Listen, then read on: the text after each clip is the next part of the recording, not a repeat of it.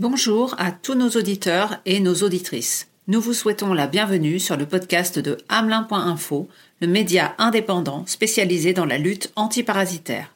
Notre thème général pour ce tout premier podcast porte sur les méthodes de lutte alternatives et notamment leur efficacité. Nous sommes en compagnie de Christophe Juif, directeur général de Biosinov, Benoît Cotin, entomologiste et gérant de la société LGH, et Romain Lasseur, dirigeant d'EasyPest et d'EasyNovation.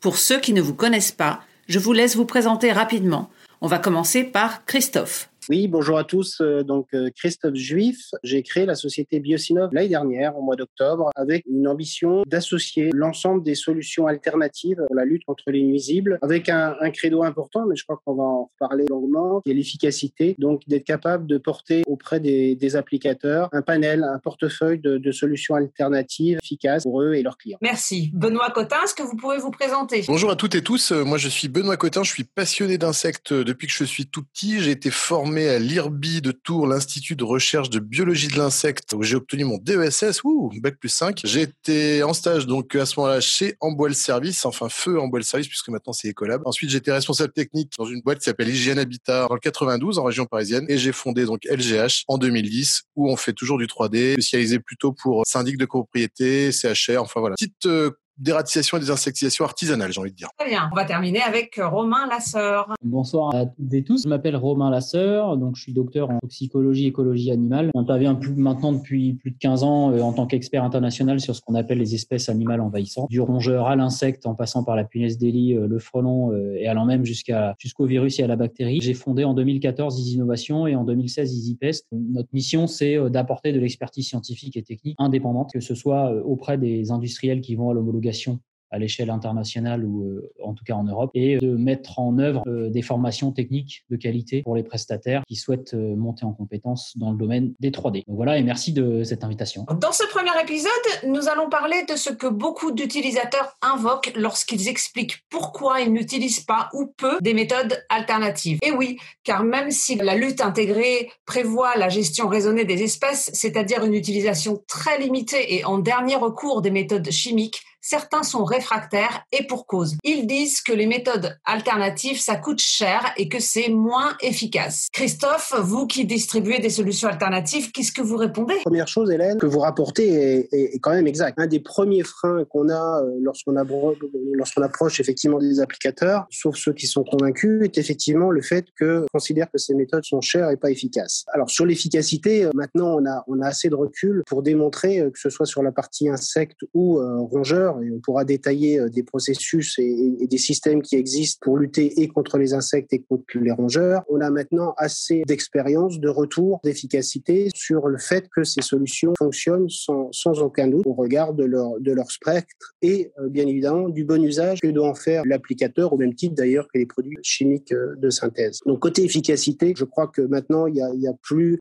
à redire sur l'efficacité des, des méthodes alternatives à condition qu'effectivement elles sont employées dans les bons usages et à bon escient. Sur le coût, pour l'essentiel d'entre elles, c'est exactement la même chose. Il peut y avoir quelques différences, néanmoins, en particulier si on regarde euh, un investissement sur un temps donné. Je prends l'exemple des rongeurs, sur lequel maintenant on a des outils alternatifs pour piéger et tuer d'une manière rapide des rongeurs, qui le prix d'acquisition peut être important au, au, départ, mais si on le ramène à un produit qui va durer dans le temps entre 7 et 10 ans, il reste complètement compétitif. Donc il faut probablement, et c'est ce que je je fais moi au quotidien, remettre en dynamique ou en, perspective euh, le prix, l'investissement sur un temps donné, sur des méthodes de type piégeage de rongeurs. Très bien. Benoît, vous qui êtes sur le terrain, qu'est-ce que vous en pensez? Euh, J'en pense déjà que les méthodes alternatives, c'est déjà quelque chose, enfin pour moi, c'est l'alternative aux chimiques. Et donc euh, déjà de base, je pense que la maîtrise, la connaissance de toutes ces espèces, elle est importante. D'avoir ce background justement scientifique, ça permet déjà d'identifier des, des choses qui peuvent être simples. On peut déjà faire du non chimique, du traitement. Et ce matin,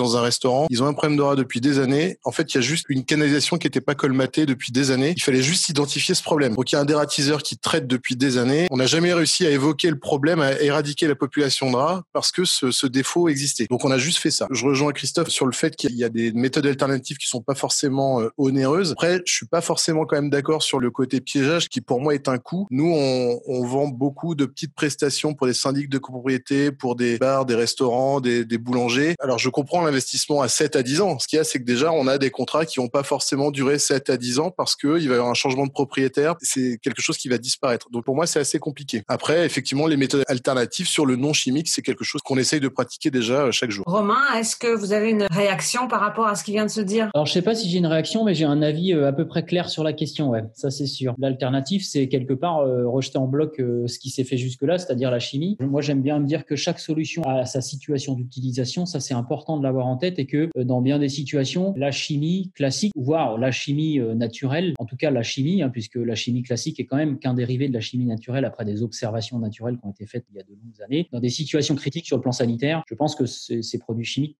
garde quand même un intérêt dans la boîte à outils euh, que doit avoir le, professionnel. effectivement, c'est quoi l'alternative? Bah, C'est tout ce qui va pouvoir remplacer euh, la chimie. Hein. Donc on y va des méthodes physiques aux méthodes mécaniques comme par exemple la de les méthodes physiques comme le piégeage. Il y a aussi une notion à prendre en compte. Pourquoi aujourd'hui on a une société qui est plutôt en recherche de méthodes alternatives que de méthodes classiques, de méthodes de synthèse? C'est essentiellement vis-à-vis -vis de la dimension intégration environnementale de ces solutions-là, voire même en poussant un petit peu le bouchon un peu plus loin, c'est euh, la souffrance animale qui est, généré, derrière, en partant du principe que euh, les produits chimiques ont deux défauts, ils font souffrir les animaux et potentiellement euh, on en met partout dans l'environnement, ce qui n'est pas forcément vrai. Et c'est pas parce qu'on se fait plaisir intellectuellement à mettre en place des solutions alternatives qu'elles seront indemnes de souffrance animale, elles qu'elles seront intégrées sur le plan environnemental. Je rejoins l'avis de Christophe et l'avis de, de, Benoît quand Benoît disait qu'il faut absolument avoir la connaissance. C'est essentiellement euh, les mains dans lesquelles des personnes dans lesquelles on va mettre ces produits qui vont en faire des produits spécifiques ou des produits qu'on va retrouver partout dans l'environnement.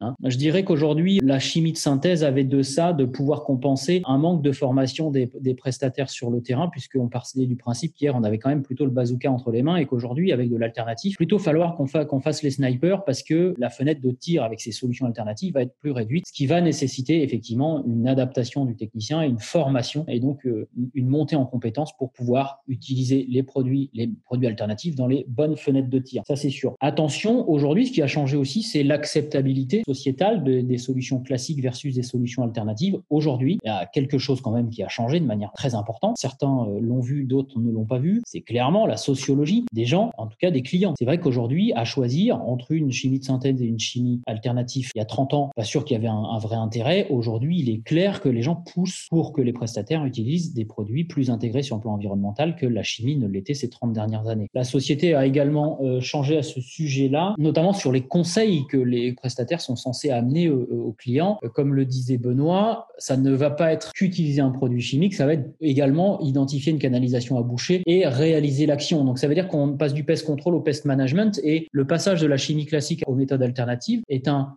indicateur justement plus global du passage du pest control au pest management. Le technicien va avoir un certain nombre de solutions intégrées sur le plan environnemental à sa disposition, mais également va devoir monter en compétence sur les conseils qu'il amène d'aménagement du milieu pour que ce milieu devienne moins hospitalier à l'espèce en place. Comme il faut vivre avec son temps et quand même contenter euh, celui qui paye au final les méthodes alternatives de longs jours devant elle. Benoît veut dire quelque chose, je crois. Oui, oui, non, voilà, je, je, voulais rebondir sur ce que disait Romain. Je suis entièrement d'accord. Le chimique, c'est une méthode. La méthode alternative, les méthodes alternatives, c'en est une autre. Il y a, il y a tout ça. Il y a une boîte à outils euh, qu'on doit maîtriser. Évidemment, le, le chimique, c'est quelque chose qui, à mon avis, on en aura toujours besoin. Enfin, en tout cas, aujourd'hui, pour plein de, de contraintes, on aura sûrement l'occasion d'en reparler plus tard. Mais les méthodes alternatives, voilà, je pense que c'est une nouvelle méthode dans toute cette boîte à outils. Christophe, j'ai une question avant peut-être que vous répondiez à ce que vient de dire Benoît. Euh, est-ce qu'il y a un profil type des applicateurs qui se tournent vers des solutions alternatives ou est-ce qu'on a plutôt la sensation que c'est quelqu'un qui surfe sur la vague verte? On a quelques applicateurs qui sont effectivement très volontaristes sur l'usage euh, des, des, solutions alternatives et qui euh, sont très demandeuses de ces, de ces solutions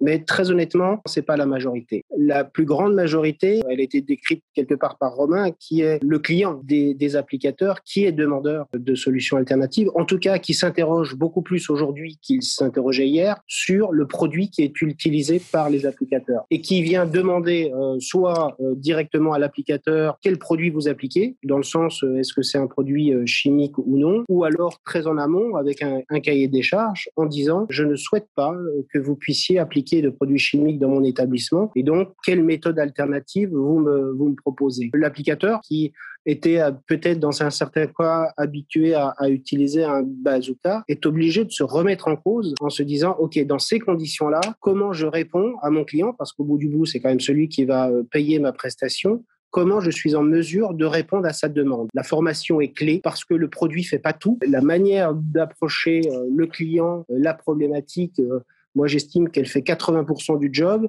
et le produit va en faire que 20%. Donc le bon diagnostic, la bonne compréhension, la bonne connaissance de l'insecte, après on y mettra à la fin que le produit. Donc ça nécessite effectivement du fait qu'on n'ait plus accès, en tout cas que le client ne veuille plus avoir accès au bazooka, mais au sniper, ça va nécessiter effectivement une autre compétence de l'applicateur. Pour rebondir, et effectivement, on a euh, des, techniciens qui, quand ils maîtrisent la biologie, vont mettre en place des méthodes alternatives pour répondre au cahier des charges qui lui, qui lui est fixé par son propre client, que ce soit un client industriel ou que ce soit un particulier. Mais on a aussi de plus en plus en face de nous, et moi je peux en témoigner avec, euh, avec euh, la formation qu'on fait chez EasyPest, c'est qu'on a des gens qui ont des convictions, des techniciens et des applicateurs qui, en plus de devoir répondre à des convictions de leurs clients, ont eux-mêmes des convictions naissantes sur la nécessité de protéger l'environnement, la nécessité de porter des EPI, la nécessité de ne pas en mettre partout. C'est le terreau nécessaire pour, pour valoriser les méthodes alternatives et qu'elles soient utilisées dans un périmètre de la plus grande expression de ces méthodes-là, sachant que la fenêtre de tir, comme je le disais tout à l'heure, avec ces, ces, ces, méthodes-là, eh ben, elle est beaucoup plus limitée qu'avec des méthodes, des méthodes chimiques de synthèse. Donc, euh, on voit aussi des gens qui sont plus, de plus en plus militants des solutions, euh, des solutions qu'ils souhaitent mettre en œuvre, y compris pour leur propre compte, pour leur propre satisfaction personnelle en tant qu'applicateur et pas forcément euh, uniquement euh, parce qu'ils ont besoin de facturer des clients. Ce premier épisode touche à sa fin. Merci de nous avoir écoutés. Je remercie aussi les trois intervenants, Christophe Juif, Benoît Cotin et Romain Lasseur. Si vous avez aimé ce format, abonnez-vous à notre podcast. Vous pouvez également vous abonner à la newsletter de amelin.info et bien entendu, n'hésitez pas à nous suivre sur les réseaux sociaux. On se retrouve très bientôt pour de nouveaux épisodes.